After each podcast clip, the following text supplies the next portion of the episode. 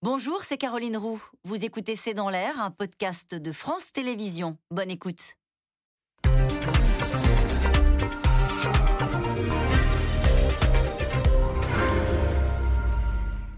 Bonsoir à toutes et à tous. Nous attendons vos questions SMS, Internet et réseaux sociaux pour alimenter notre discussion. C'est un coup de pression qui a ébranlé l'Europe. Euh, un sujet au cœur du sommet des 27 qui s'ouvre aujourd'hui. La Pologne défie Bruxelles. Elle a choisi de refuser la primauté du droit communautaire sur le droit national. C'est en réalité un des piliers de la construction européenne. Ces dernières semaines, des milliers de Polonais ont manifesté pour redire leur attachement à l'Union européenne. Alors ce n'est pas la première fois euh, que Varsovie entre en conflit avec l'Europe, mais cette fois-ci hors de question de laisser passer. C'est en tout cas précisément la ligne portée par la France et par la Commission européenne qui menace la Pologne de sanctions financières. Mais comme souvent, L'Europe hésite à hausser le ton car cette affaire pourrait bien fédérer euh, des pays de l'Est qui ont l'impression parfois euh, d'être considérés comme des citoyens de seconde zone. La Pologne fait trembler l'Europe, c'est le titre de cette émission. Avec nous euh, pour en parler ce soir, Pascal Boniface, vous êtes directeur de l'Institut de Relations internationales et stratégiques. Je rappelle votre ouvrage Atlas des crises et des conflits, coécrit avec Hubert Védrine et publié chez Armand Collin. Avec nous ce soir, Rim Montaz, vous êtes la correspondante en France du magazine Politique Politico-Europe. Vous êtes spécialiste des politiques européennes. Votre dernier article sur le site est consacré aux candidats des partis traditionnels qui ont un discours anti-européen. Nous y reviendrons au cours de cette Euh, Stéphanie Villers est avec nous. Vous êtes économiste, spécialiste de l'Europe. Vous avez écrit La crise économique 2020 vers un nouveau monde aux éditions économiques. Charles Haquet, vous êtes rédacteur en chef euh, du service Monde au magazine L'Express. Et avec nous ce soir en direct de Bruxelles, Isabelle Horry. Euh, vous êtes la correspondante en Belgique pour la radio Europe 1 et pour la radio télévision suisse et vous revenez tout juste de Pologne. On va en parler dans un instant. Bonsoir à tous les cinq. Merci de participer à ce C'est dans l'air en direct. Faire passer le droit national devant le droit communautaire, Charles Haquet, c'est grave. Oui, c'est grave, ça ouvre une brèche terrible dans l'édifice même de l'Union européenne et de la construction européenne. Euh, c'est un signal adressé aussi à d'autres pays euh, proches qui pourraient euh, s'engouffrer dans la brèche.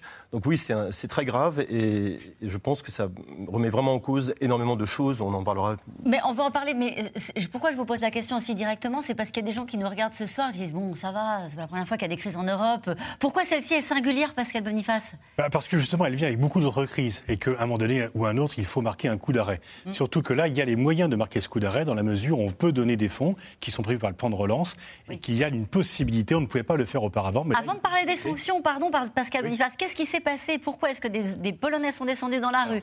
Pourquoi est-ce que, la Commission européenne a tremblé ces dernières semaines en se disant est-ce que l'Europe peut à une crise comme celle-ci. Tout est parti d'une réforme de la justice polonaise qui est contraire aux lois européennes. Donc euh, l'Europe a dit que c'était pas possible de faire une telle réforme. Euh, le parti au pouvoir dit il faut débarrasser les anciens juges communistes qui sont toujours là. En fait, c'est pour faire une justice aux ordres, qui ne soit pas une justice, et avoir une justice qui tranche uniquement en faveur du gouvernement. Donc il y a eu une sorte de carton jaune qui a été envoyé par les instances européennes, et à partir de là, le gouvernement euh, polonais a dit bah, si c'est comme ça, nous on ne va pas respecter la loi européenne, on va faire prévaloir la loi nationale sur la loi européenne. Sauf qu'en adhérant à l'Union européenne, la Pologne a admis il y a l'ensemble des législations qui existent, c'est ce qu'on appelle le, bloc, et donc on, adhère à l'ensemble des lois qui existent et des règles qui existent. L'Union européenne, c'est pas à la carte, on ne dit pas je vais prendre telle loi. Alors après, on a parfois l'impression que c'est à la carte. Oui, mais enfin, pas tant que ça, mais justement, il y a quelques pays, dont la Pologne, qui ont beaucoup trop tiré sur la corde. Et là, effectivement, il y a une sorte de euh, signal d'alarme en disant il ne faut pas aller plus loin, parce que sinon, c'est tout l'ensemble européen qui pourrait se détricoter. Parce que si chacun commence à dire bah, ça, ça m'intéresse, ça, ça m'intéresse pas, euh, les lois sur les réfugiés, j'y vais, mais les autres, non. Et donc, il y a eu quand même beaucoup d'alertes, beaucoup d'alertes venant de Pologne, venant également de Hongrie, venant aussi un peu de la République tchèque. Et là, on peut dire que la Commission et le Parlement européen, qui est très agacé. Les plus encore même que la Commission. Oui, parce que euh, les parlementaires, disons, euh, bah, ils sont plus libres de parole, ils sont, ils sont, je dirais, moins en responsabilité. La Commission dit toujours, faut faire attention, nous sommes responsables, il y a plus de liberté au Parlement européen. Et les Polonais ont tellement euh, défié euh, à force de provocation, voire d'insultes. Parce que quand vous dites que euh, ce que demande Bruxelles, c'est un peu ce que demandait Moscou du temps du pacte de Varsovie. Ah ce ne correspond pas réellement à ce qui est vécu par les pays européens, euh, par les parlementaires européens. Et donc, Je dirais que trop, c'est trop. Et la Commission, le gouvernement français, qui est très en pointe là-dessus, et les parlementaires européens ont dit qu'il était vraiment temps de marquer un coup d'arrêt. Raymond en fait, c'est une question aussi juste basique d'égalité euh, des citoyens européens entre eux. C'est-à-dire que si les lois européennes ne s'appliquent plus comme elles s'appliquent dans euh, les autres pays membres, c'est, comme le disait aujourd'hui dans sa lettre au Conseil européen le président du Parlement européen, le socle de notre union est remis en cause. C'est juste ça. On est, tous qu'ils pas pour à la même enseigne. On parle souvent des crises européennes sur ce plateau. Ils jouent pas juste à se faire peur, euh, les, les responsables du Parlement européen ou de la Commission européenne. On touche vraiment là euh, aux fondamentaux de ce qui fait qu'on est ensemble à 27. C'est ça. Et euh, c'est la pérennité même du projet européen, on, nous, y disait à, à l'Élysée hier, qui est remise en cause euh, à travers ce genre d'arrêt. Après, qu'est-ce qui va se passer aujourd'hui On va en parler dans un instant. Et on va peut-être, si vous le voulez bien, aller voir euh, Isabelle Horry, parce que vous, vous rentrez de Pologne. Isabelle Horry, euh, comment ça a été euh, perçu la réaction des Européens à cette décision, au fond, des, institutions polonaises de faire passer leurs droits avant le droit européen? Alors moi, je ne suis pas allée à Varsovie, j'ai pas rencontré des politologues, des journalistes ou des gens qui sont très pro-européens. Je suis allée dans, un, dans, un, petit village, en fait, une, une, commune rurale à deux heures au nord, vraiment dans la campagne de Varsovie. Et ce qui m'a frappé, en fait, c'est que les gens, ils sont profondément, ils veulent rester dans, l'Union européenne. Et, c'est ça, je pense, peut-être un élément de plus qu'il faut rajouter à votre discussion. Tous les gens que j'ai vus, j'étais dans un, dans un, village qui votait, où 6 électeurs sur 10 votaient pour le PIS, le parti au pouvoir. Et tout le monde, en fait, veut rester dans l'Europe parce qu'ils attendent l'argent européen. C'est vraiment frappant. Vous promenez dans ce village et partout, vous avez des panneaux parce que les choses ont été financées par, euh, par l'argent de l'Union européenne, y compris, euh, par exemple, le terrain de jeu pour les enfants de l'école, la balançoire, quoi, le, le, tourniquet a été financé par, euh, par l'Union européenne. Et donc, le maire du village me disait bah moi en fait ma commune elle peut fonctionner euh, au quotidien avec euh, avec euh, l'argent polonais mais pour investir pour investir dans la nouvelle station d'eau potable pour investir dans les égouts j'ai besoin de l'argent de l'Europe. Donc on sent pas j'ai pas senti un attachement à l'Europe par conviction, mais, mais plutôt par euh, pragmatisme et par euh, sentiment que voilà, pour assurer l'avenir des enfants, c'était très important. Et ça, c'est important à avoir en tête quand on analyse cette crise. C'est que oui, c'est une crise sans précédent, c'est une crise euh, sur, sur un principe fondamental de, l'Union européenne, mais c'est une crise provoquée par un gouvernement qui n'est pas soutenu par sa population. Hein. C'est vraiment la grande différence, peut-être si on compare avec le Brexit. Les Polonais ne veulent pas sortir. Si le Premier ministre polonais fait un référendum, 8 Polonais sur 10, dit-on aujourd'hui, sont pour rester dans l'Union européenne. Donc ça, il ne faut pas l'oublier. Il l'a en tête là en ce moment quand il est face à ses homologues euh, au Conseil européen. Il sait qu'à un moment, il va falloir qu'il trouve une solution parce qu'il n'est pas soutenu, euh, il n'a pas un soutien populaire de masse derrière lui. Mais le gouvernement polonais n'a même pas évoqué la question du Polexit non, non, non, c'est frappant. Même le Premier ministre polonais dit on veut rester. Mais alors les autres lui disent mais, on ne comprend pas. Là, tout à l'heure, le, Premier ministre belge qui est arrivé à Bruxelles a dit ben voilà, c'est comme d'être dans un club, de vouloir rester dans le club et de ne plus vouloir respecter le règlement du club. Et euh, donc Alexander De Croo, le Premier ministre belge, disait ben on, va lui demander là des comptes, on va, on va lui demander, on comprend pas ce qu'il veut en fait, parce qu'il remet en cause les règles, mais il nous dit qu'il veut rester. Et là, il y a une incohérence. C'est comme souvent en Europe, il vaut le beurre et l'argent du beurre. Oui, et puis hein? Veut surtout euh, mettre au pas la justice euh, polonaise. C'est quand même tout, ça est un maquillage finalement d'une décision, d'une volonté du PiS, du Parti droit et justice, de, mettre euh, la, justice au pas, de son. Qui est un parti ultra-conservateur. Qui est le parti ultra-conservateur au pouvoir, qui est à peu près un peu plus de 40% de, de, sympathie au sein, au sein du pays, et, qui, et, qui, veut absolument que la justice soit à ses ordres, qui veut que les juges qui désobéissent au pouvoir soit sanctionné. C'est au cœur de la réforme, et, c'est ça qui se, joue en, ce moment. Donc euh, c'est vraiment une manœuvre politique le, pays, effectivement, il y a 80% à peu près des Polonais qui sont en faveur de l'Europe, qui ne veulent pas quitter l'Europe, qui ne veulent surtout pas euh, en sortir. Mais, mais euh, Ça veut dire que c'est inacceptable pour l'Europe aussi d'accepter dans son club quelqu'un qui ne respecterait pas les droits fondamentaux? Mais Oui, mais même, même pour un Français, même pour nous, euh, ce qui se passe en, en Pologne, c'est pas si loin que ça. prenons hein, le cas d'un chef d'entreprise, par exemple, qui exporte en Pologne et qui exporte dans 7 ou 8 pays différents. si le droit n'est pas le même partout, le droit commercial, commercial, le droit humain, le droit, les, droits de l'homme. Ça veut dire que là-bas, en Pologne, il sera jugé différemment avec d'autres lois. Il n'aura pas les mêmes règles qu'en, dans d'autres pays d'Europe. C'est, c'est pas possible. C'est, que, c'est pour ça tout à l'heure on parlait du socle même européen qui, qui, vacille. C'est qu'on est en train de, de rompre, de casser l'homogénéité, l'unité où chacun d'entre nous, chacun des, des, des citoyens européens et français ont les mêmes droits et les mêmes devoirs aussi. Mm. Est-ce que c'est déjà le cas? Est-ce que c'est encore le cas quand on voit ce qui se passe par exemple en Hongrie? Alors, on a quand même un peu installé une Europe à la carte en, en cédant sur, euh, sur certains fondamentaux. Quand, quand, en tant que journaliste, euh, on regarde ce qui se passe en Hongrie, euh, j'ai beaucoup suivi, effectivement, il n'y a plus du tout de presse libre en Hongrie, ou quasiment plus. Il y a encore un ou deux sites d'investigation qui ont un mal fou à, à, subsister ce ne sont pas les valeurs européennes. Donc effectivement, il y a une tolérance qu'on ne devrait pas accepter. Je suis d'accord. Un mot quand même avec vous, Stéphanie Villers. On a très bien entendu ce que disait Isabelle Horry. En fait, c'est pas tant qu'ils sont attachés au projet européen, c'est qu'ils veulent les subsides et, les, aides de l'Europe. Euh, ce, chiffre-là, vous allez me dire si je me trompe, mais je l'ai trouvé en, préparant l'émission. Euh, la Pologne, c'est 141 milliards depuis son accession euh, en 2004, et c'est le premier pays bénéficiaire des fonds européens. On comprend? Ça a été pour les Polonais le win-win deal. Hein. Effectivement, ils ont pu bénéficier de, de, ces subsides, et pas que. Ils ont aussi bénéficié d'un avantage fiscal qui a permis d'attirer toutes les entreprises, euh, en particulier allemandes, qui sont venues s'implanter euh, là-bas.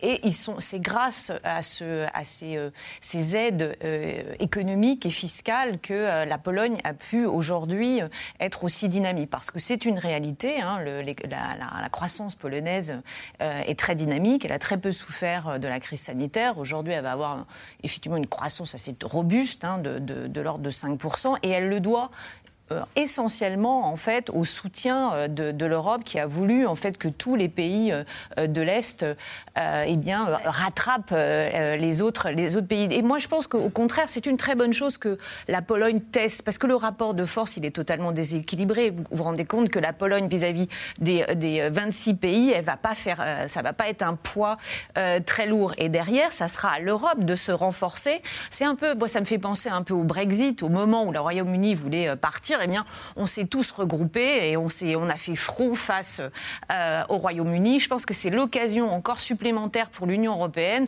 de se renforcer dans ces institutions et d'apporter euh, une, réponse parce qu'il y a une, un poids économique et financier.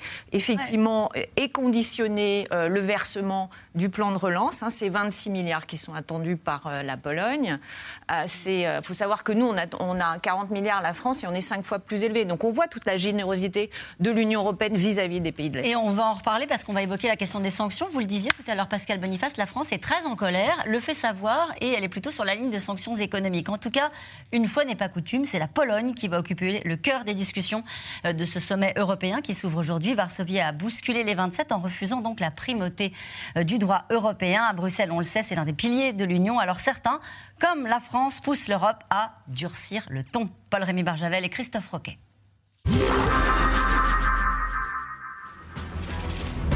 Dans les couloirs de Bruxelles, c'est comme un nouveau front de l'Est. La Pologne persiste et campe sur ses positions en refusant de reconnaître la primauté du droit européen. Nous ne nous inclinerons pas sous la pression du chantage.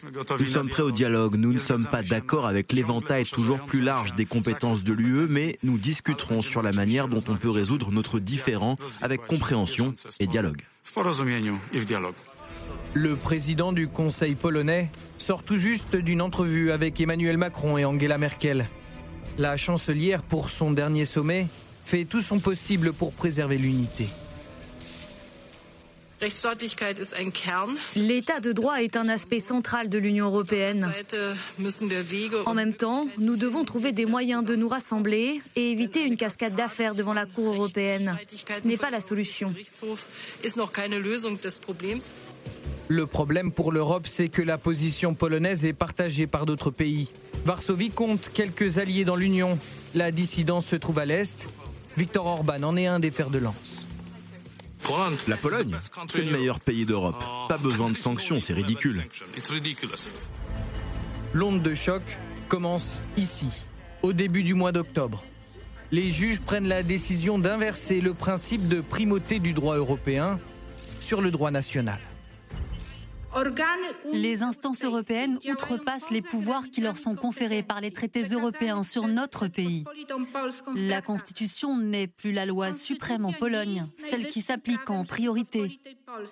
La République de Pologne ne peut plus fonctionner comme un État souverain et démocratique.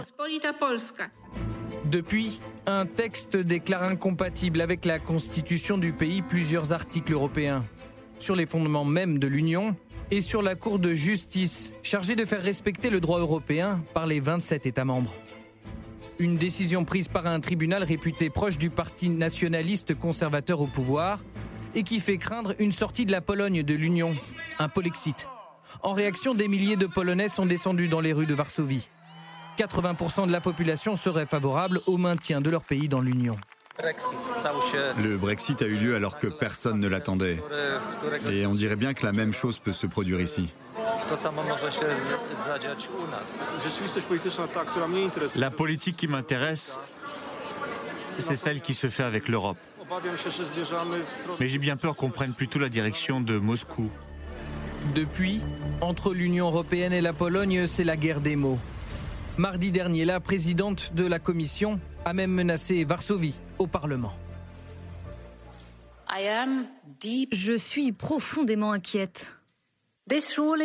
Cet arrêt remet en cause les fondements de l'Union européenne. C'est un défi direct à l'unité de l'ordre juridique européen. Parmi les menaces brandies, suspendre les versements européens. Avec 86 milliards d'euros perçus ces six dernières années, la Pologne est de loin la première bénéficiaire des fonds d'aide versés par Bruxelles. Autre levier pour l'Union européenne, bloquer le plan de relance. La Commission réclame des garanties sur l'indépendance du système judiciaire polonais. Sanctionner, une possibilité prise au sérieux par le gouvernement français. Il y a un certain confort à toucher l'argent, à bénéficier des avantages de l'Europe et du marché européen, mm. et à ne pas respecter les règles. Mais c'est pas fromage et dessert. Punir ou dialoguer L'Union européenne doit choisir sa stratégie pour éviter l'élargissement de la fronde née à l'Est. Fromage et dessert, ça a l'air de les tenter, euh, les Polonais, euh, Isabelle Horry. Euh, plus sérieusement, cette question de Gaspard dans le, à Paris. Assistons-nous actuellement aux prémices du départ de la Pologne de l'Union européenne? Non, je crois pas. Je crois vraiment pas. Je crois que c'est pas le sujet. Je, je l'ai déjà expliqué tout à l'heure. Je crois que à partir du moment où la, population ne souhaite pas sortir de l'Union européenne, il va falloir que le Premier ministre euh, élabore une solution, il va falloir qu'il trouve une piste d'atterrissage. Enfin, ici, on dit, voilà, ce sommet, ça doit justement lui permettre peut-être de trouver des pistes pour sauver la face en douceur. Je ne sais pas exactement quelle forme ça pourrait revêtir, mais les gens attendent l'argent du plan de relance hein, dont, on a parlé, ce, plan de relance qui est retenu par la Commission. Moi, je l'ai senti très fort quand, j'étais en Pologne. Cet argent, il est attendu.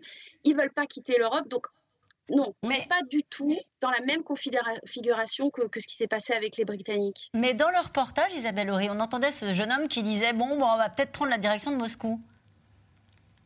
Ouais, mais je pense, et ça, est-ce que c'était pas justement quelqu'un qui était dans, dans la manifestation pro-européenne? Je pense qu'il y a des mots aussi pour se faire peur. Je, je peux pas prendre le, Je pense que les Polonais, ils ont, ils veulent pas. Ils, ont deux inquiétudes dans leur histoire. C'était l'Allemagne et la Russie. Je pense qu'ils ont aucune envie de, de, se rapprocher de la Russie. Euh, et je pense qu'ils ont le sentiment que l'Union européenne se mêle trop de leur vie. C'est vrai. Peut-être qu'on peut essayer de comprendre aussi. Ça fait qu'une trentaine d'années qu'ils ont complètement récupéré leur souveraineté, leur autonomie. Euh, il faut entendre ça aussi. Ça justifie pas tout, mais, on peut comprendre aussi cette envie de ne pas être, de pas avoir Bruxelles qui se mêle de leurs affaires. Après tout, dans l'histoire, beaucoup de gens se sont mêlés de leurs affaires. Là, ils apprécient finalement de, pouvoir les gérer eux-mêmes. Peut-être entendre ça aussi d'une manière ou d'une autre. Vous dites entendre ça d'une manière ou d'une autre. Est-ce que c'est aussi un sentiment qui est partagé par les autres pays de l'Est euh, européens? Euh, Je le disais en débutant cette émission, certains ont le sentiment qu'ils sont des citoyens européens de seconde zone. En fait, ils, sont rentrés dans l'Union européenne pour, parce que quelque part, c'était le sentiment qu'ils allaient être libres, protégés, etc. Ce qu'ils ont voulu aussi, c'était le grand marché, la promesse de, l'argent, de la cohésion, des fonds structurels. Et puis, en fait, ce qui se passe, c'est que l'Union européenne, elle évolue. Moi, je trouve que ces dernières années, elle, devient de plus en plus politique. Elle est, elle est en mutation. On l'a vu hein, avec la solidarité au moment euh, du Covid. On l'a vu sur la gestion des vaccins. Et ça, quelque part, c'est ce que les gens m'ont dit quand, quand j'étais sur place. On n'a pas signé pour ça, en fait. Nous, on ne voulait pas euh, être tous ensemble. Donc, citoyens de seconde zone, je ne sais pas, mais en tout cas, euh, sentiment que quelque part l'Ouest prend une direction différente parce que peut-être qu'on a envie de faire plus de choses ensemble et que ce n'est pas forcément ce pourquoi ils avaient cru signer au départ. Euh, il y avait cette affaire du Nutella, je ne sais pas si vous êtes au courant, vous vous souvenez ou pas de cette affaire du Nutella, où les, vous vous en souvenez Isabelle Horry, où euh, les, citoyens européens de l'Est avaient saisi euh, la société qui produit le Nutella en disant qu'il y avait moins de noisettes dans leur Nutella. Exactement. Ça traduisait cette inquiétude. La, composition, ça avait été pris très très au sérieux ici. Hein. Je me souviens, la commission s'en était emparée, il y avait eu des études, c'était tout un sujet. Donc à chaque fois qu'il y a une inquiétude comme ça, c'est beaucoup c'est beaucoup une question de perception en fait. Et donc à Bruxelles, on prend ces questions de perception assez au sérieux, mais, mais c'est vrai que, que, la réalité de, de, de, de, ce sentiment qui ne sont pas toujours assez écoutés ou compris, euh, il, faut, il, faut, il faut en tenir compte. Il faut l'entendre, dites-vous. Euh, il faut entendre aussi Victor Orban. Euh, qui dit en gros euh, bah, la Pologne n'est pas seule. Euh, est-ce qu'il y a une espèce de, colère qui est en train de se fédérer autour des, pays de, l'Est, la Hongrie, la Pologne, la République tchèque? Oui, pour les mêmes raisons, parce qu'il y a beaucoup de valeurs qui les différencient. Euh, on a vu pendant l'euro en Hongrie les manifestations anti-LGBT euh, et une législation sur le droit euh, des minorités sexuelles, sur le droit des femmes, sur le droit des femmes à disposer de leur corps. Il y a des valeurs fondamentalement différentes je ne parle pas de l'accueil des migrants. La Pologne va dépenser 350 millions pour faire un mur à la frontière biélorusse pour empêcher des migrants de rentrer qui, qui peuvent mourir de froid et de faim s'ils restent là-bas. Euh, donc par rapport à tout cela, il y a vraiment des différences qui restent fondamentales. 30 ans après euh, la chute du rideau de fer entre les anciens pays du pacte de Varsovie, et notamment euh, la République tchèque, la Hongrie et la Pologne. Puis il y a aussi autre chose qui, qui oppose, pas tellement la, Hongrie d'ailleurs, mais la Pologne, c'est l'attitude par rapport à la Russie, l'attitude par rapport aux États-Unis. Donc en fait, parce que les Polonais pensent que seuls les États-Unis peuvent les protéger contre la Russie, que la Russie reste une menace existentielle, ce qui peut se comprendre vu l'histoire pour la Pologne, et qu'elle n'est pas du tout d'accord avec la politique française d'avoir de maintenir un dialogue avec la Russie. Donc en fait, il y a quand même beaucoup de points de divergence, aussi bien géopolitiques que sociétaux. Qui se renforcent en ce moment euh, Charles Hackey Dès, qu'il y a des progrès, pardon, dès qu'il y a une nouvelle législation de protection, euh, par rapport à l'accueil des migrants ou par rapport à la protection des droits des minorités, effectivement, il y a des crispations dans ces pays. Justement, est-ce que ça, peut retenir euh, la Commission européenne, les Européens, dans la volonté de sanctionner fermement la Pologne L'idée de creuser encore cette, cette, fracture entre ces deux Europes? Ça peut être le cas. Euh, c'est vrai que le groupe euh, des pays de, l'Est n'est pas, pas homogène. La relation à, Moscou le, montre bien. Donc il, y a vraiment des, vraies différences entre les deux, ça c'est sûr. Après, euh, ils sont tous mus par la même, euh, la même inconscient collectif aussi.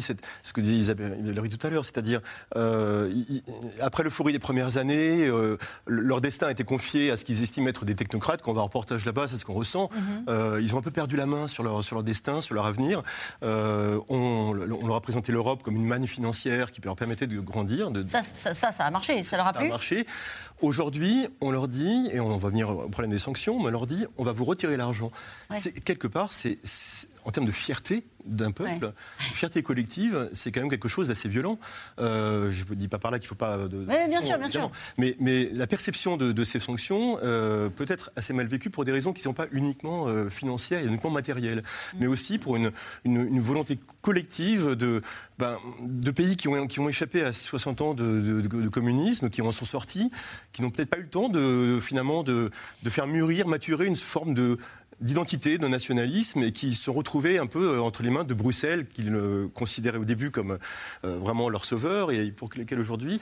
Il y a aussi des, vraies raisons multiculturelles et culturelles, c'est-à-dire que la société qu'on leur propose à l'Ouest. Ils n'en veulent pas Ils n'en veulent pas forcément. Ils ne s'y retrouvent pas Sur la question des valeurs, disait à l'instant euh, Pascal Boniface, c'est ça? C'est ça, c'est ça. Donc bah, ça, crée pas mal de, dissensions, ça, tout, tout ça. Et ça, c'est c'est pas dit, c'est pas exprimé, mais c'est là. Hmm. Ils ont le sentiment parfois que l'Europe leur fait la leçon justement sur la question euh, euh, des valeurs. Vous évoquez l'IVG hein, qui est quasiment interdit hein, désormais euh, en Pologne. Alors en, sentiment, le, question de corruption, ils, acceptent l'Europe. Ils acceptent, par exemple, quand ils ne peuvent pas eux-mêmes, pour les raisons d'ailleurs de, justice qui, qui, est aux ordres du pouvoir, quand on leur dit vous êtes corrompu, vous n'aurez pas l'argent, ils applaudissent vraiment ah. à ça. En revanche, sur les questions de société, c'est beaucoup moins clair. Ils ont, ils ont beaucoup moins envie qu'on s'immisce dans leurs affaires. Et c'est sur ces sujets-là, mais ça peut être sur la chrétienté, ça peut être aussi sur effectivement les questions d'avortement, sur des questions très sociales.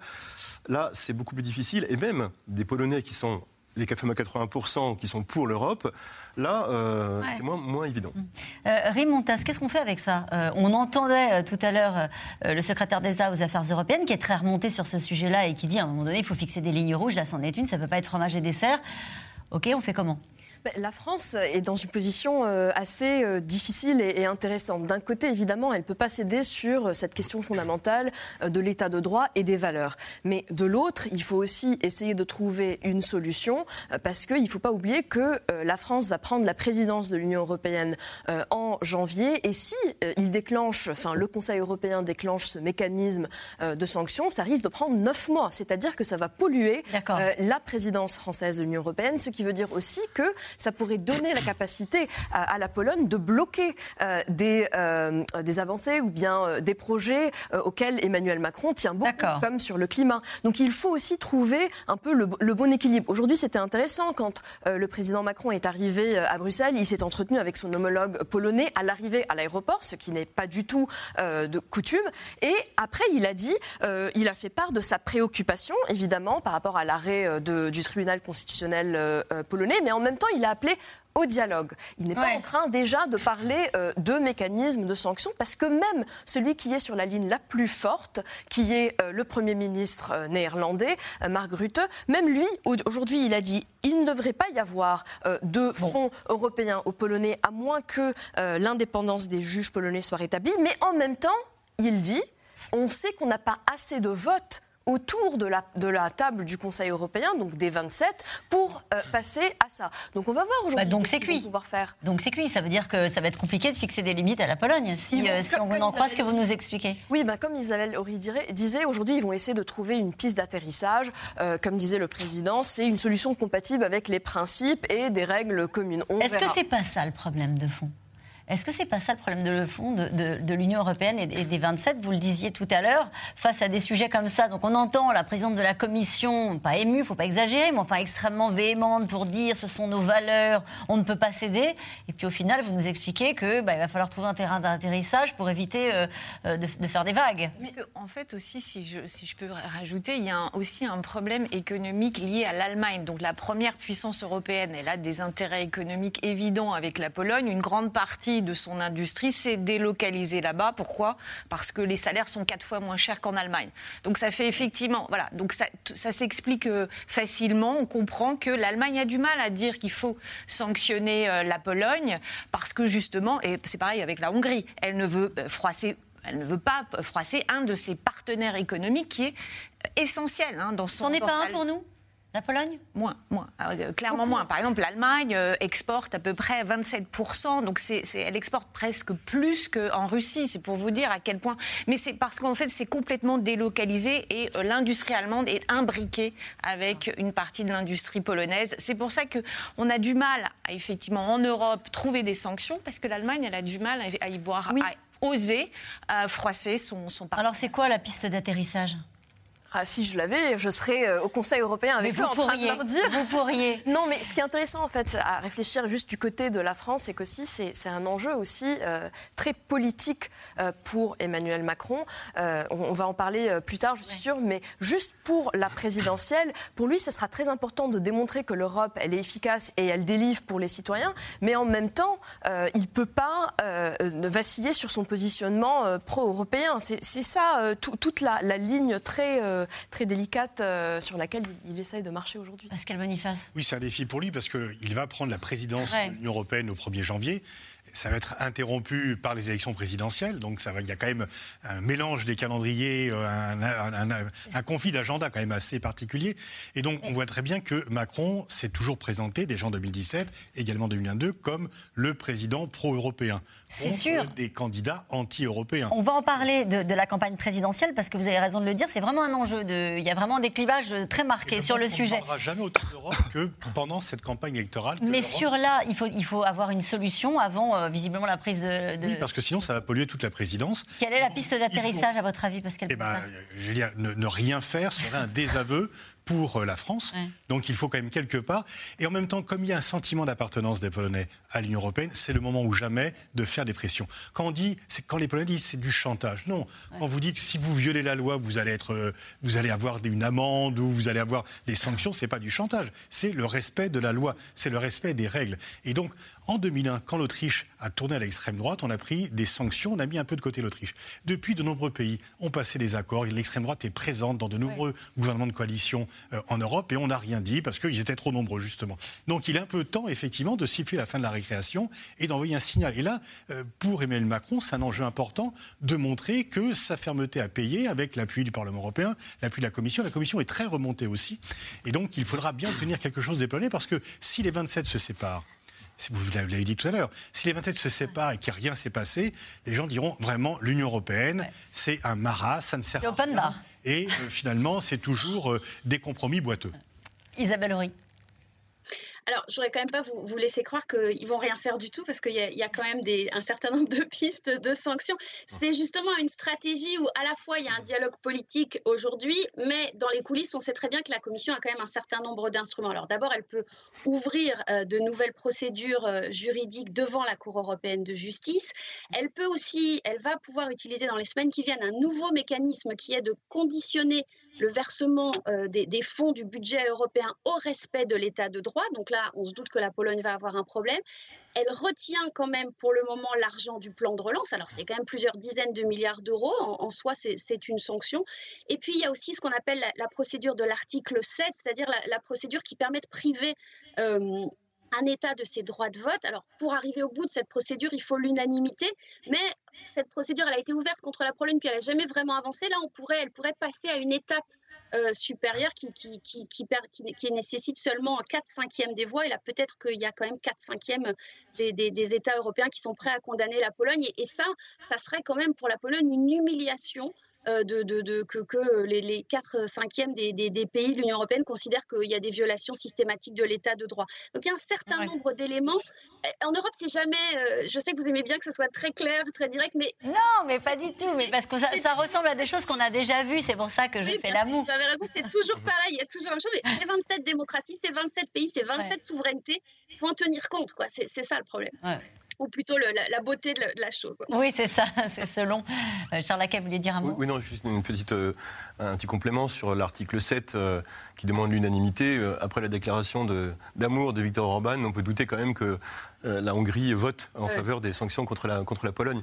le portefeuille reste quand même une mesure. Oui, c'est un bon levier. Je, me tourne vers vous pour confirmer les chiffres, mais je crois que si jamais on, on ne donne on n'attribue pas aux, Polonais les 24 milliards de, du plan de relance, plus les 12 de prêts et les 100 milliards des fonds structurels qui doivent arriver entre 2021 et 2027, ça coûtera plus de 0,5%, 0,5 points pardon, de croissance à, la Pologne. Mais c'est en ça où l'Union européenne a commencé déjà à sanctionner, puisque tous les plans de relance ont déjà été euh, versés, en partie, sauf la Pologne, qui, euh, étant donné que ce plan de, de, relance de la Pologne n'a pas été validé par Bruxelles, eh bien, il n'y a pas de fonds euh, déversés. Alors, comme souvent en Europe, une crise chasse l'autre. L'autre urgence est de trouver une réponse commune à la flambée de l'énergie. Le prix du gaz a été multiplié par 6 en un an sur le marché européen. Les factures ont augmenté, par exemple, jusqu'à 40% euh, en Italie. Mais sur le sujet, la France et l'Allemagne n'ont pas la même vision. Au cœur de leur divergence, un certain Vladimir Poutine, Walid Berissoul et Ilana Azinkot. En France ce samedi, comme en Espagne récemment, ce sont des images scrutées par tous les dirigeants européens. Le scénario tant redouté d'une révolte sociale à l'échelle du continent, une colère nourrie par le choc des prix de l'énergie. Aujourd'hui, il faut choisir entre soit payer sa facture d'énergie, soit donner à manger à ses enfants.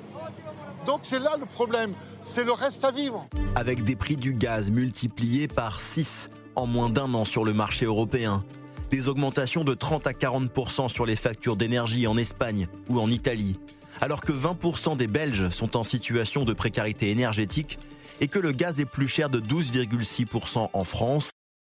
C'est la nouvelle crise qui met au défi l'Europe des 27, réunie à nouveau aujourd'hui et demain à Bruxelles. Mais c'est hier que la patronne de la Commission européenne a résumé l'enjeu en des termes presque existentiels. À la spéculation sur les marchés de l'énergie. L'Europe est trop dépendante vis-à-vis du gaz qui vient de l'étranger. Comme je l'ai déjà dit, nous importons 90% de notre gaz et cela nous rend vulnérables. Chers amis, nous devons accélérer la transition vers la neutralité carbone. La science nous le dit depuis des années. Maintenant, c'est l'économie qui nous donne une nouvelle raison de le faire. Mais en attendant, il faut bien parer à l'urgence. Et un peu partout en Europe, les gouvernements multiplient les mesures pour essayer de contenir les prix, chacun de son côté, en ordre dispersé. Car même entre Paris et Berlin, on n'a pas forcément le même diagnostic sur la nature de cette crise. Jusque-là, tous les experts nous disent que dans l'année qui vient, nous verrons les prix se stabiliser à nouveau. C'est ce que nous affirment tous les experts dans les banques centrales en Europe et aussi en Allemagne. I'm not speaking about months, I'm speaking about years. We will have to face an increase in the level of prices because there is a need for more electricity, and there is also the need to invest more in renewable energies and maybe nuclear plants. Contre la vie et les intérêts de l'Allemagne, la France pousse la cause du nucléaire. Et quand les pays d'Europe du Nord veulent laisser faire les marchés, l'Europe du Sud, elle, voudrait bien en changer les règles et réclame une politique plus coordonnée en matière d'énergie. Si l'achat groupé de vaccins fonctionne, pourquoi n'augmentons-nous pas notre pouvoir de négociation en faisant un achat groupé et une réserve stratégique de gaz en Europe. Une partie de la réponse se trouve chez le principal fournisseur de gaz en Europe, la Russie, et sa compagnie d'État Gazprom, particulièrement scrutée en ce moment. Mardi, Gazprom a décidé de ne livrer que 30 millions de tonnes par jour pour le mois de novembre, exactement la même quantité qu'en septembre. Vladimir Poutine avait pourtant promis d'ouvrir davantage le robinet vers l'Europe, mais du bout des lèvres. Tout le monde nous demande d'augmenter les livraisons via l'Ukraine. Mais c'est une manœuvre dangereuse. Le système de transmission du gaz n'a pas été réparé depuis des décennies. Si vous augmentez la pression, ça risque d'exploser. Des désagréments techniques, ça tombe bien. Le président russe a une solution. Le gazoduc Nord Stream 2, qui relie directement la Russie et le nord de l'Allemagne. 55 milliards de mètres cubes de gaz russe prêts à être livrés à l'Europe dès les prochains jours selon le Kremlin. Décidément maître du jeu, si ce n'est du calendrier, à l'approche de l'hiver. Et cette question, Poutine compte-t-il profiter de la crise énergétique actuelle pour faire pression sur l'Union européenne? Pascal Boniface il n'en a pas vraiment les moyens parce qu'il a besoin de vendre son gaz. 75% de ses recettes d'exportation dépendent de matières premières énergétiques. C'est son échec d'ailleurs, parce que c'est à peu près les mêmes chiffres que du temps de l'Union soviétique. La Russie n'a pas réussi à transformer son économie pour être moins dépendant. Donc là, on voit bien qu'il fait pression, effectivement, comme ça a été très mis dans le reportage, parce qu'il veut terminer Nord Stream 2. Il y avait des menaces de sanctions américaines, elles ont été levées. Et donc, il veut dire que en passant par l'Ukraine, ça marche pas terrible, il y a beaucoup de corruption, il y a des trous, etc. C'est aussi un moyen de faire pression sur l'Ukraine et d'avoir... Euh, de façon tout à fait définitive son gazoduc directement euh, vers l'Allemagne pour exporter beaucoup plus. Mais en fait, il y a une double dépendance. Nous sommes dépendants effectivement des matières premières énergétiques russes ou du Proche-Orient parce que l'on ne produit pas assez. qu'on n'a plus assez de centrales nucléaires. L'Allemagne a fermé ses centrales nucléaires après Fukushima pour refaire marcher les centrales à charbon, ce qui n'est peut-être pas la meilleure des solutions par rapport au réchauffement climatique. Et et donc on est dépendant effectivement à 90% pour le gaz de la Russie, et en même temps les Russes sont dépendants de nous parce que s'ils ne le vendent pas aux Européens, les Chinois vont pas tout absorber et les Russes ont besoin, ils sont dépendants de nos dollars ils sont dépendants de nos dollars. Donc en fait, euh, on se tient un peu l'un et l'autre par la barbichette. En tout cas, je, vous rappelle que vous pouvez retrouver euh, l'émission spéciale de C'est dans l'air Poutine, le maître du jeu, euh, qui est à voir en, replay sur la plateforme France.tv encore quelques jours. on entendait tout à l'heure un interlocuteur dans le, dans le je ne sais plus s'il était italien ou espagnol, en tout cas l'Europe du Sud, disant eh ben, faisons des achats groupés, soyons plus forts, on est 27. Pourquoi ça ne se fait pas? Sur l'énergie Oui, d'ailleurs, Ursula von der Leyen a dit qu'elle allait étudier la question, notamment sur euh, le, stock de réserves euh, stratégiques euh, de, gaz. Et c'est une très bonne idée parce qu'on a vu l'Union européenne, face à la crise sanitaire, elle a démarré lentement, mais elle a su en fait répondre rapidement. Et aujourd'hui, l'Union européenne est le premier producteur de vaccins et celui qui distribue le plus et qui exporte le plus au niveau mondial. Donc on sait apporter des réponses, on sait être réactif, ça s'est montré pour les vaccins. Je pense que l'Espagne a donné effectivement une, une, une belle voie. Il faudrait qu'on fasse exactement pareil au niveau, euh, au niveau de, notre problématique énergétique. On est ultra euh, dépendant, De, la demande euh, extérieure. C'est pas nouveau, hein, d'ailleurs, on le sait depuis, depuis longtemps. Et on a, on a effectivement des objectifs d'aller vers la transition écologique et d'aller vers l'énergie propre, mais ça va pas se faire en, quelques semestres. Donc mm. déjà, il faut parer à l'urgence. Il y a des gens qui vous regardent ce soir et qui disent Ah bon, est-ce que l'Europe peut faire baisser ma facture?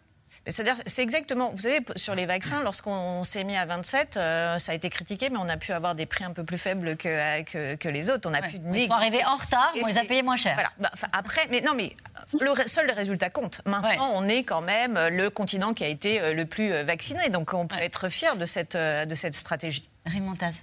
mais en fait, oui, il y aura une sorte de solution au niveau européen parce que quand il s'agit euh, des prix des particuliers, ça c'est un des points que le président de la République Emmanuel Macron va soulever aujourd'hui lors des discussions, c'est-à-dire qu'il veut, lui et d'autres, une sorte, enfin qu'il commence à parler d'une réforme, par exemple, du marché de l'électricité, de voir combien les prix euh, au niveau du gros sont répercutés pour les particuliers. La, conversation doit commencer, la discussion doit commencer euh, à ce niveau et voir comment ça va se répercuter pour la vie. Parce que l'Europe peut jouer sur, la, sur les prix de l'énergie qui arrivent jusqu'aux particuliers euh, français et polonais. Oui. Et euh, de l'autre côté, euh, évidemment, l'Espagne parle de constituer, enfin, d'acheter ensemble du gaz, et la Commission veut faire des réserves, ce que la France aussi soutient tout en mettant encore plus en avant et euh, en soulignant l'importance du nucléaire dans le mix énergétique. C'est là que ça devient plus compliqué parce qu'on connaît euh, les divergences là-dessus, mais c'est un autre point euh, que Macron va soulever ce soir. En tout cas, Isabelle Horry, c'était vraiment un sujet, peut-être pas de tension, enfin, ça c'est à vous de nous dire, mais un sujet urgent parce qu'on voit bien que bah, derrière il y a des opinions, il y a des opinions publiques. On voyait les chiffres de l'explosion des factures d'électricité, de gaz en Italie ou en Espagne. Les Français eux-mêmes sont confrontés à cette difficulté difficulté-là. Le Premier ministre va faire des annonces euh, ce soir. Euh, là, il y a le sentiment qu'il faut aussi répondre à une pression sur la question du pouvoir d'achat au niveau européen alors, je vais être un petit peu moins euh, optimiste que, que, mes collègues. moi, je ne crois pas que ça soit un sujet foncièrement européen. Euh, c'est un sujet sur, euh, euh, lequel l'Europe est, obligée de se positionner parce qu'elle ne peut pas avoir l'air indifférente. Et, je pense que ce soir, au sommet européen, avant tout, c'est ça que les dirigeants vont, vouloir montrer, c'est qu'ils sont sensibles aux préoccupations de pouvoir d'achat de, leurs compatriotes. Et donc, évidemment, ils veulent faire de la politique et envoyer un message en ce sens. Mais il faut être clair, à court terme, l'Europe ne va justement pas permettre de faire baisser les factures de gaz et d'électricité. La Commission européenne a, sorti il y a quelques jours ce qu'elle a appelé une boîte à outils de ce qu'il était possible de faire avec des mesures qui sont des mesures de court terme, mais ces mesures, ce sont les mesures que les États sont déjà en train de prendre en ce moment, c'est-à-dire ce sont des mesures nationales, parce que ce sont les États qui peuvent aider les plus vulnérables en faisant des chèques énergie, etc., comme, comme on a vu en France. Chaque pays a, un peu ses mesures. Donc la Commission a rappelé ce que les États pouvaient faire. Après, à moyen terme, elle a entendu hein, ces, demandes qui viennent du sud de l'Europe, aussi les demandes françaises. Donc, elle a poliment euh, indiqué qu'elle allait euh, les étudier. Euh, on attend des, résultats d'études peut-être au début de l'année prochaine, donc c'est vraiment pas pour tout de suite. Mais ce qu'on sous-estime peut-être dans le débat français, c'est que cette vision très française de la réforme du marché de l'électricité, de pousser le nucléaire, il y a beaucoup de pays qui pensent pas du tout ça. Il y a beaucoup de pays qui pensent que, bah, notamment les Allemands, les pays du Nord, que bah, c'est une question d'offre et de demande, qu'il faut réagir en aidant les plus fragiles, mais que le marché de l'électricité tel qu'il est aujourd'hui, il fonctionne plutôt bien, à part peut-être ces dernières semaines, et qu'il ne faut pas jeter le bébé avec l'eau du bain. Euh, tout le monde soupçonne la France euh, d'avoir des arrière-pensées qui, qui, sont essentiellement nucléaires. Euh, et, alors en France, on dit ah oui, mais alors la dépendance du gaz, mais il y a un certain nombre de pays européens et de populations européennes pour qui la dépendance au nucléaire fait, presque plus peur que, la dépendance au gaz russe. C'est l'idée de la souveraineté euh, aussi qu'il y a derrière euh, l'énergie euh, souvent. Et effectivement, c'est un argument porté par le gouvernement français de dire bah, on va reprendre notre souveraineté, donc on va faire confiance au nucléaire. Oui, parce qu'on a un parc qui fonctionne. C'est un débat politique intérieur très vif d'ailleurs en France. C'est un débat aussi.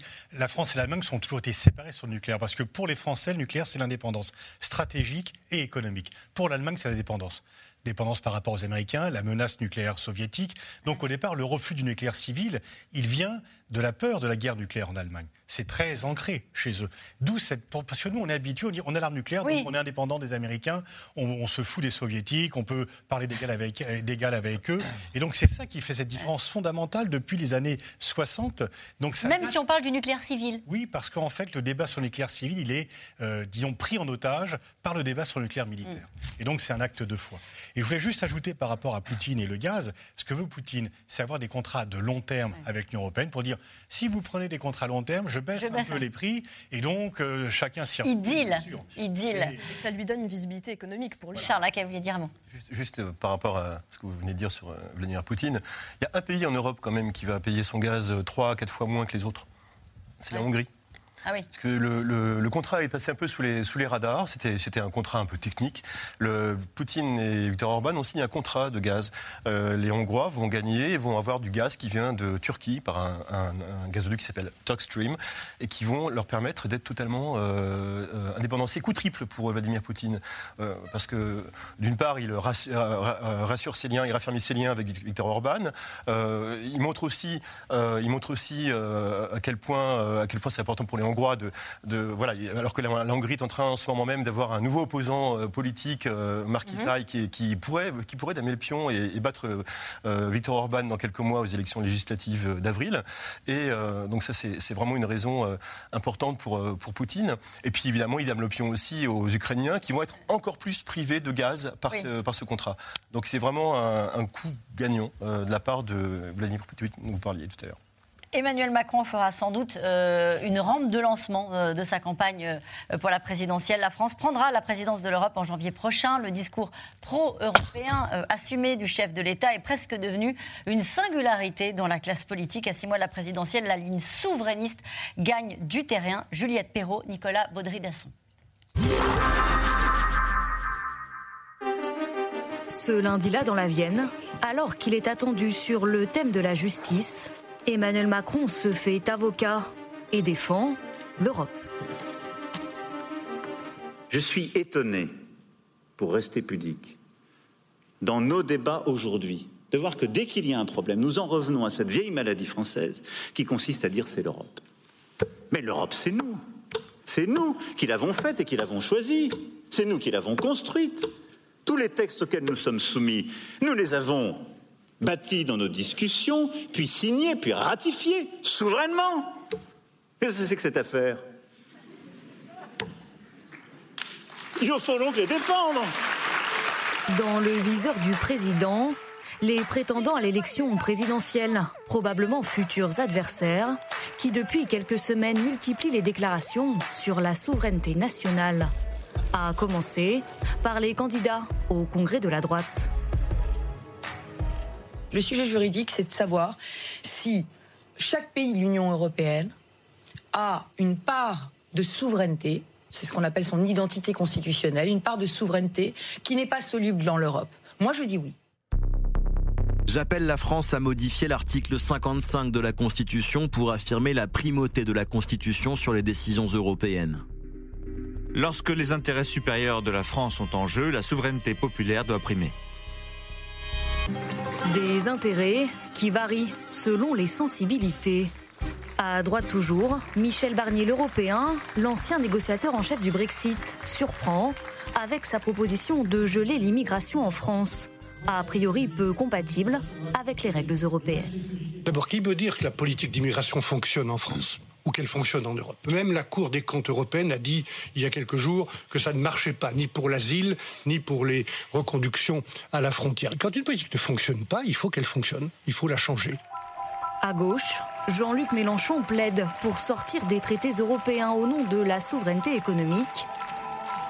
Arnaud Montebourg, lui, met en avant un sujet très d'actualité, celui des prix de l'énergie.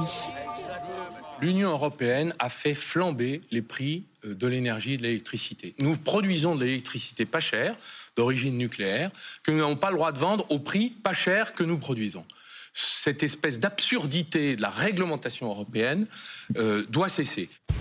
Le souverainisme, un sujet majeur pour une autre candidate, Marine Le Pen. Depuis la défaite de 2017, plus question de défendre une sortie de l'Union ou de l'euro. La présidente du RN se cherche une stature présidentielle et lisse son discours sur l'Europe. la proposition que je fais, de la manière la plus claire qui soit, c'est de réfléchir à ce que cette libre circulation, dans le cadre d'un esprit européen nous sommes, euh, auquel nous sommes attachés d'ailleurs. Hein. Mais derrière la formule, le programme reste sans équivoque à l'égard de Bruxelles.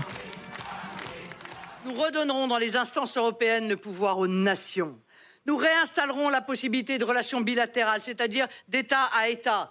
Nous sommes assez grands pour n'avoir pas besoin d'intermédiaires pour négocier pour nous. Une position que la candidate compte bien opposer à celle d'Emmanuel Macron, qui prendra la présidence de l'Union européenne en janvier prochain, à moins de quatre mois de l'élection présidentielle. Et cette question euh, de Anne dans les Bouches du Rhône, après le Brexit, la décision de la Pologne et les réactions de Michel Barnier ou de Xavier Bertrand, l'Europe, c'est fini?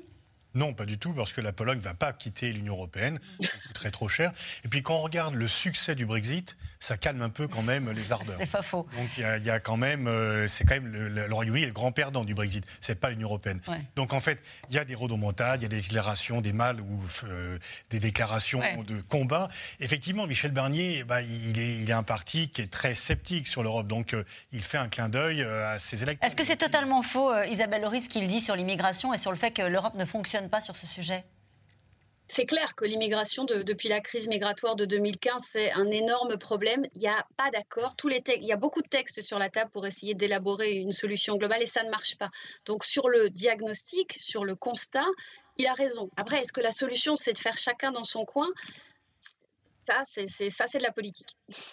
Ça a beaucoup choqué euh, ces, déclarations euh, à Bruxelles, les déclarations de l'ancien commissaire euh, Michel Barnier.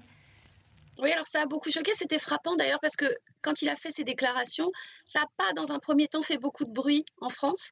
Euh, ça a fait beaucoup de bruit ici à Bruxelles. Euh, il y, a vraiment euh, aussi chez les, gens qui ont travaillé avec Michel Barnier par le passé. Mhm. Et finalement, ces déclarations, elles, ont eu beaucoup plus d'écho en France quand, on a, quand il y a eu la décision du tribunal constitutionnel polonais et qu'on on, s'est rendu compte que Michel Barnier, finalement, avait dit quelque chose qui, résonnait avec ça. Donc oui, évidemment, euh, mais, Michel Barnier, il, a, il, faut qu'il se différencie du président de la République qui, est sur le créneau européen, donc euh, fait de la politique aussi, on peut comprendre. Et il n'est pas seul à le faire. On a entendu tout à l'heure hein, Valérie Pécresse qui dit notre identité constitutionnelle euh, bien, doit primer sur les juridictions européennes. Ça, c'est dans un, un débat politique. Est-ce que ça s'entend? Bah, ça flatte toujours une partie de l'opinion, parce que les gens disent pourquoi on serait dépossédé de notre droit. Et il faut voir les textes. On n'est pas dépossédé, on a accepté d'adhérer à des règles. Donc c'est comme quand vous votez pour euh, un Parlement, il, fait, il vote des lois, vous n'êtes pas dépossédé. Vous avez exprimé votre souveraineté euh, populaire en élisant des députés. Donc c'est un petit peu quand même mentir sur la réalité de dire qu'on est dépossédé, puisqu'on a accepté ces règles-là. Ensuite, effectivement, on peut dire qu'il y a des fois, euh, il faut se battre, qu'on soit pénalisé sur le coût de l'électricité alors qu'on en produit pas cher. là, il y a peut-être un argument où on peut... Bon, mais la, suprématie des lois européennes, on ne pourra pas revenir dessus. Sinon, le résultat, c'est de sortir de l'Union européenne. Et les candidats qui disent ça donnent le sentiment qu'on pourrait quitter certaines lois européennes sans quitter l'Union européenne. Ce n'est pas vrai. Ce n'est pas vrai. C'est précisément ce qu'on a vu avec, euh, avec vous sur euh, la question de la Pologne. Quand, on écoute ce genre de déclarations politiques, on en arrive un peu à se poser la question est-ce que ces politiques savent comment en fait ça fonctionne dans l'Union européenne? Est-ce qu'ils se rendent compte que par exemple la France est quand même représentée et est forte euh, au Parlement européen, qu'elle a un commissaire fort dans la Commission européenne, qu'elle a un président de la République qui est le plus fort avec la chancelière Merkel allemande dans le Conseil européen et que donc à chaque niveau, la France dit son, son mot de façon très souveraine, en fait, sur euh, toutes ces directives, toutes ces lois, etc. Donc vraiment, on se pose la question, est-ce que ces candidats savent comment l'Union européenne fonctionne? Est-ce qu'ils connaissent le rôle de la France à tous ces niveaux? Et donc, s'ils le savent, pourquoi est-ce qu'ils font Ils voient parfois qu'il faut euh, aller vers le compromis. Euh, parce que c'est le fonctionnement précisément oui, euh, de l'Union européenne. l'ADN politique français, ça c'est le, le, compromis. Mais en même temps, on a vu avec quatre ans sous le président Macron quand même, où il a appris un peu à manier cette méthode européenne de compromis au niveau européen. Par exemple, en arrivant au plan de relance européen, et la France bénéficie beaucoup de ce plan de relance européen. Donc on voit que si le compromis peut bénéficier les Français. C'est un classique en France. En général, quand ça ne va pas, on dit c'est la faute de l'Europe. Exactement, exactement. Et c'est vrai que Macron se, se différencie euh, à, à, ce niveau. Est-ce qu'il pourra en faire un, un, atout dans cette campagne électorale? Alors, pardon, je vous demande de mettre une casquette peut-être d'analyste politique. Euh, dites-moi si ça vous met mal à l'aise. Mais euh, est-ce qu'il a un bilan euh, au niveau européen? C'est vrai qu'il est arrivé avec beaucoup d'ambition, Emmanuel Macron, euh, aux responsabilités et sur la scène européenne. Je sais pas si on fera un atout, il en fera un argument en tous les cas. Oui. Il en fera un argument. Un atout, c'est bon rien ne s'est passé tout à fait comme prévu. L'accord avec Merkel a mis quelques temps à se mettre en ouais. place parce qu'elle n'a pas été tout de suite, etc. Il y a eu aussi euh, bah, la crise, enfin, il y a de nombreuses crises qui sont survenues qui n'étaient pas prévues.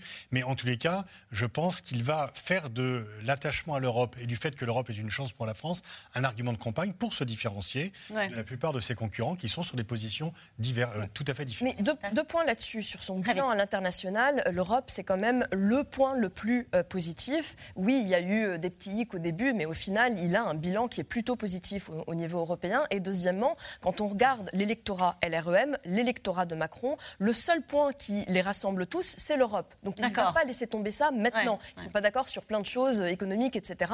Sur l'Europe, ils sont d'accord. Il le sait. En 2017, il a fait campagne contre ouais. tous les courants, tout, contre toutes les, tous les populismes euh, en pro-européen. Il ne va pas arrêter maintenant. Et nous revenons maintenant à vos questions. Une question d'Alfred dans le Val d'Oise. Un rappel très ferme à tous les dirigeants actuels et futurs n'est-il pas nécessaire? L'Union européenne n'est pas une auberge espagnole à la carte. Oui, c'est oui. ce qu'on peut dire. Effectivement, il y a d'autres euh, dirigeants qui en ce moment regardent de très près quand même ce qui se passe, dont l'actuel euh, président de, de l'Union européenne, qui, qui, est le Slovène, euh, au pouvoir, euh, qu'on appelle le maréchal Twito, le Trumpien des, ah des bon Balkans, parce qu'à force de... Il tweet beaucoup. De, tweet de façon frénétique, qui lui a lui-même pas mal de démêlés et est en délicatesse avec l'Europe sur le, le, le sujet de, des médias.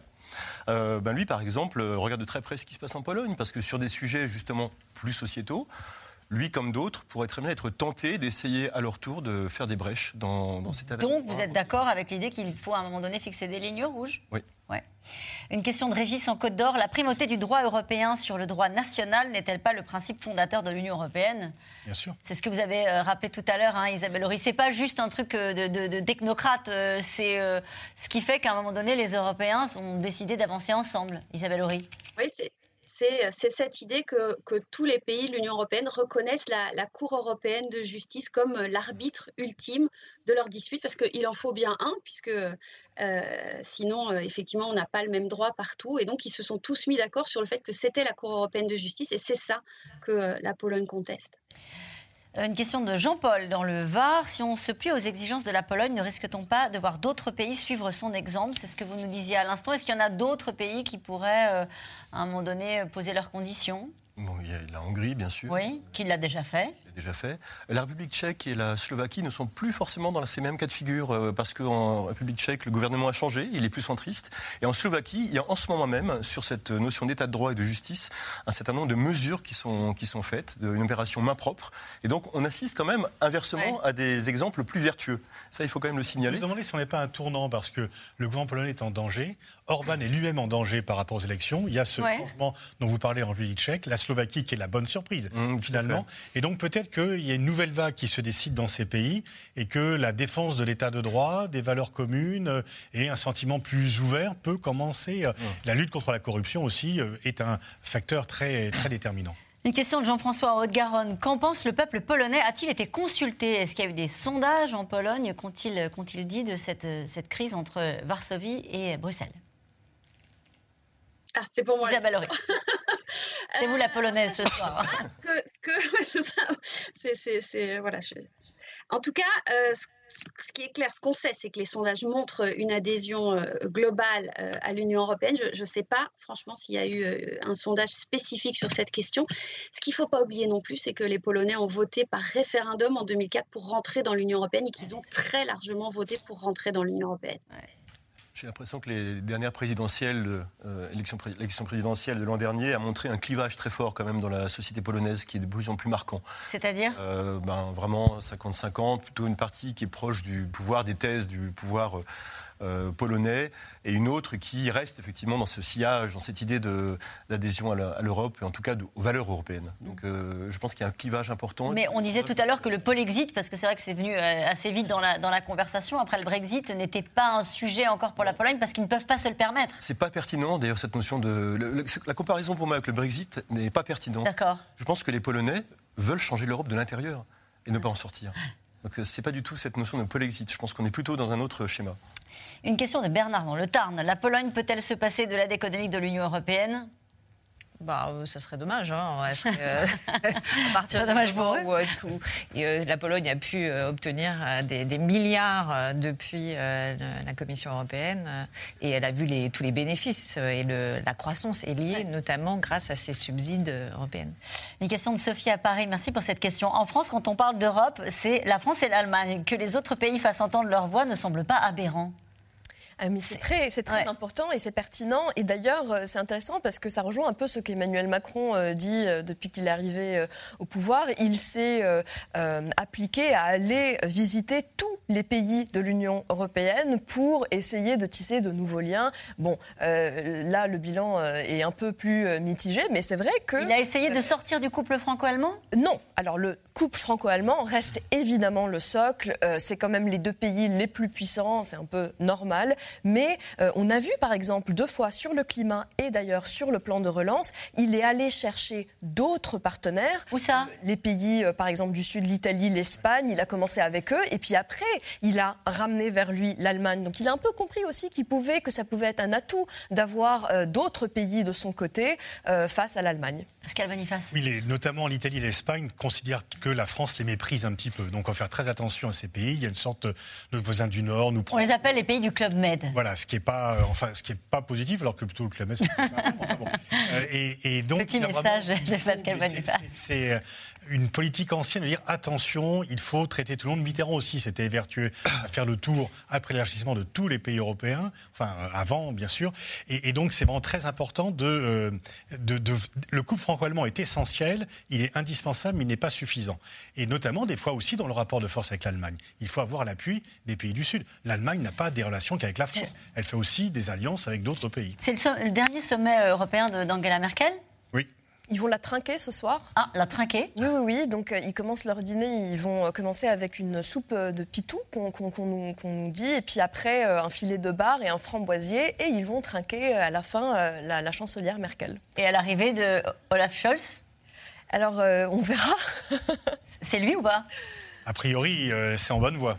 C'est ça en bonne voie. Ils ont non Vous avez l'air d'en douter Si, c'est ça. C'est plutôt bien pour Macron d'ailleurs, parce qu'il aura plus d'accord avec euh, le candidat social-démocrate qu'avec un chrétien-démocrate.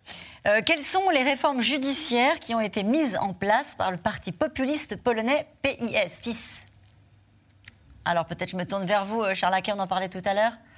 Les réformes judiciaires qui ont été mises en place? Celles qui ont été contestées, je pense. Oui, c'est ça, exactement. C'est-à-dire, euh, c'est la, sanctionner, par exemple, les, juges euh, polonais. Euh, ça, c'est vraiment une mesure importante parce que ça veut dire qu'il n'y a plus du tout d'indépendance de, la justice. D'ailleurs, la, présidente du tribunal constitutionnel polonais, qu'on a vu tout à l'heure, avec son chapeau avec son chapeau, tout à fait, son chapeau noir, euh, est une des meilleures amies du patron et du président du PIS, justement. D'accord. Et elle, a dit publiquement. Donc en fait, on voit bien qu'il y a... Sur la séparation des pouvoirs, c'est compliqué. Euh, une question d'André dans les Bouches du Rhône. Quelle est la position de la Hongrie de Viktor Orban sur le bras de fer de la Pologne avec l'Union européenne? Écoutez, de la Pologne. Il s'est lié euh, ferme de la Pologne parce qu'il est lui aussi dans le viseur. Donc il se dit que si la Pologne lâche, il sera le prochain sur la liste. Il y a des sanctions contre la Hongrie?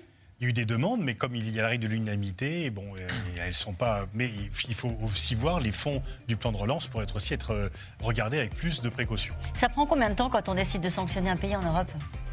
Pour, les plans de relance, sur les institutions, c'est très long. Ouais. Là, si on découvre, si on n'ouvre pas les crédits, ils ne sont pas ouverts. Ça, peut être, ça peut avoir un effet, immédiat. Allez, une dernière question de Catherine dans le Pas-de-Calais. En s'éloignant de l'Union européenne, la Pologne ne va-t-elle pas retomber sous l'influence de la Russie Pascal Boniface? En plus, En aucune manière, parce que vraiment, il se méfie beaucoup plus de la Russie que de l'Union européenne.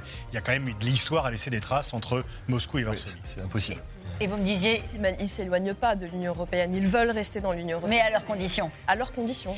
Merci à vous tous. C'est la fin de cette émission qui sera rediffusée ce soir à 23h45. Demain, vous retrouvez Axel de Tarlet pour un nouveau C'est dans l'air. Et n'oubliez pas que vous pouvez nous retrouver quand vous le voulez en podcast et en replay. Tout de suite, c'est à vous. Belle soirée.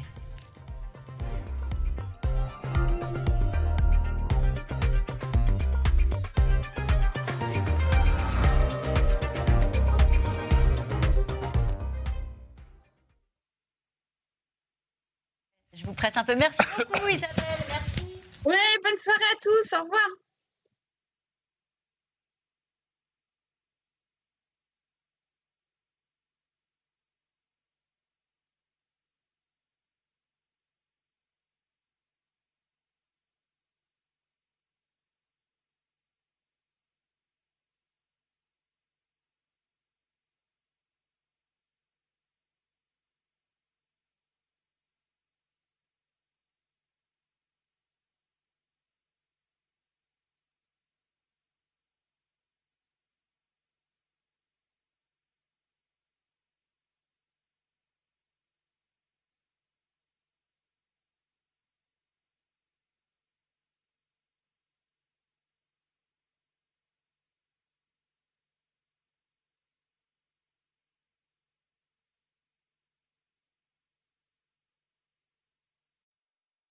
C'était C'est dans l'air, un podcast de France Télévisions. Alors s'il vous a plu, n'hésitez pas à vous abonner. Vous pouvez également retrouver les replays de C'est dans l'air en vidéo sur France.tv.